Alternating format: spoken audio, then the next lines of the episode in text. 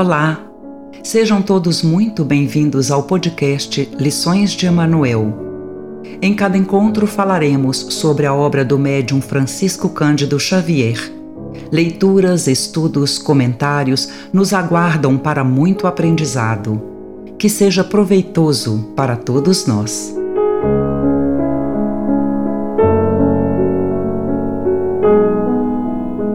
Leitura do livro Nosso Lar Psicografia de Francisco Cândido Xavier, ditado pelo espírito André Luiz.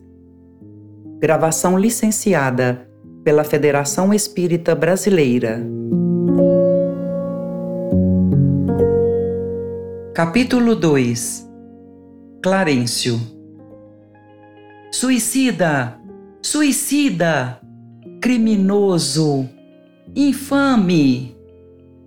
Gritos assim cercavam-me de todos os lados. Onde os sicários de coração empedernido? Por vezes enxergava-os de relance, escorregadios na treva espessa. E quando meu desespero atingia o auge, atacava-os, mobilizando extremas energias. Em vão, porém, esmurrava o ar nos paroxismos da cólera.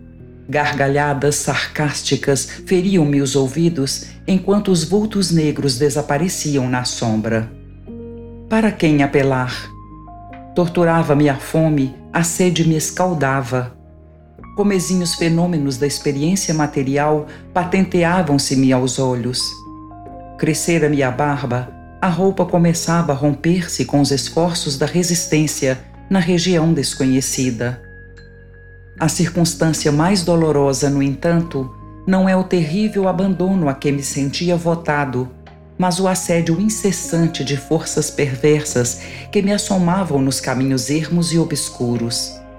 Irritavam-me, aniquilavam-me a possibilidade de concatenar ideias. Desejava ponderar maduramente a situação, esquadrinhar razões e estabelecer novas diretrizes ao pensamento mas aquelas vozes, aqueles lamentos misturados de acusações nominais, desnorteavam-me irremediavelmente. Que buscas, infeliz? Aonde vais, suicida? Tais objurgatórias, incessantemente repetidas, perturbavam-me o coração. Infeliz? Sim, mas suicida? Nunca. Essas increpações, a meu ver, não eram procedentes. Eu havia deixado o corpo físico a contragosto. Recordava meu porfiado duelo com a morte. Ainda julgava ouvir os últimos pareceres médicos enunciados na casa de saúde. Lembrava a assistência desvelada que tivera, os curativos dolorosos que experimentara nos dias longos que se seguiram à delicada operação dos intestinos Sentia no curso dessas reminiscências o contato do termômetro, o pique desagradável da agulha de injeções e, por fim, a última cena que precedera o grande sono. Minha esposa, ainda jovem, e os três filhos contemplando-me no terror da eterna separação. Depois, o despertar na paisagem úmida e escura e a grande caminhada que parecia sem fim. Por que a pecha de suicídio quando fora compelido a abandonar a casa, a família e o doce convívio dos meus? O homem mais forte conhecerá limites à resistência emocional. Firme e resoluto a princípio, comecei por entregar-me a longos períodos de desânimo e, longe de prosseguir na fortaleza moral, por ignorar o próprio fim, Senti que as lágrimas longamente represadas visitavam-me com mais frequência, extravasando do coração. A quem recorrer? Por maior que fosse a cultura intelectual trazida do mundo, não poderia alterar agora a realidade da vida. Meus conhecimentos ante o infinito semelhavam-se a pequenas bolhas de sabão levadas ao vento impetuoso que transforma as paisagens. Eu era alguma coisa que o tufão da verdade carreava para muito longe. Entretanto, a situação não modificava a outra realidade do meu ser essencial. perguntando a mim mesmo se não enlouquecera, encontrava a consciência vigilante, esclarecendo-me que continuava a ser eu mesmo, com o sentimento e a cultura colhidos na experiência material. Persistiam as necessidades fisiológicas sem modificação.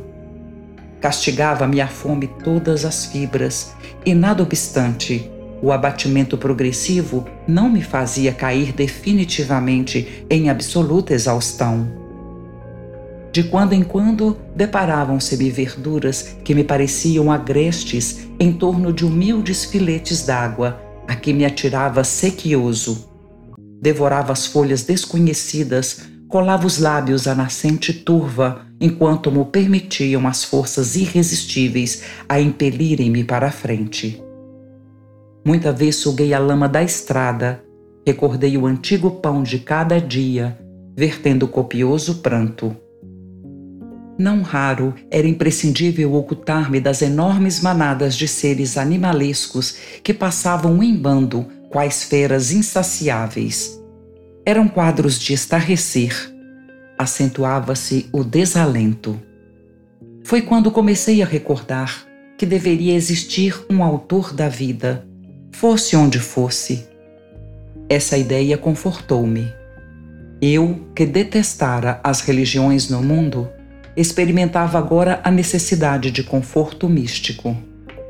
Médico extremamente arraigado ao negativismo da minha geração, impunha-se-me atitude renovadora. Tornava-se imprescindível confessar a falência do amor próprio a que me consagrara orgulhoso e quando as energias me faltaram de todo, quando me senti absolutamente colado ao lodo da terra, sem forças para reerguer-me, pedi ao Supremo Autor da natureza me estendesse mãos paternais em tão amargurosa emergência. Quanto tempo durou a rogativa? Quantas horas consagrei a súplica de mãos postas, imitando a criança aflita? Apenas sei que a chuva das lágrimas me lavou o rosto, que todos os meus sentimentos se concentraram na prece dolorosa. Estaria então completamente esquecido? Não era igualmente filho de Deus, embora não cogitasse de conhecer-lhe a atividade sublime quando engolfado nas vaidades da experiência humana?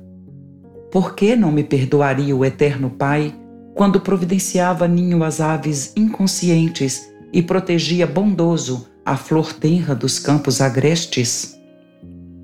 Ah, é preciso haver sofrido muito para entender todas as misteriosas belezas da oração. É necessário haver conhecido o remorso, a humilhação, a extrema desventura para tomar com eficácia o sublime elixir de esperança. Foi nesse instante que as neblinas espessas se dissiparam e alguém surgiu emissário dos céus. Um velhinho simpático me sorriu paternalmente. Inclinou-se, fixou nos meus os grandes olhos lúcidos e falou: Coragem, meu filho, o Senhor não te desampara. Amargurado pranto banhava-me a alma toda. Emocionado, quis traduzir meu júbilo, comentar a consolação que me chegava, mas reunindo todas as forças que me restavam, pude apenas inquirir: Quem sois, generoso emissário de Deus? O inesperado benfeitor sorriu bondoso e respondeu: Chama-me Clarencio, sou apenas teu irmão. E percebendo meu esgotamento, acrescentou: Agora permanece calmo e silencioso. É preciso descansar para reaver energias. Em seguida, chamou dois companheiros que guardavam atitude de servos desvelados e ordenou: Prestemos ao nosso amigo os socorros de emergência.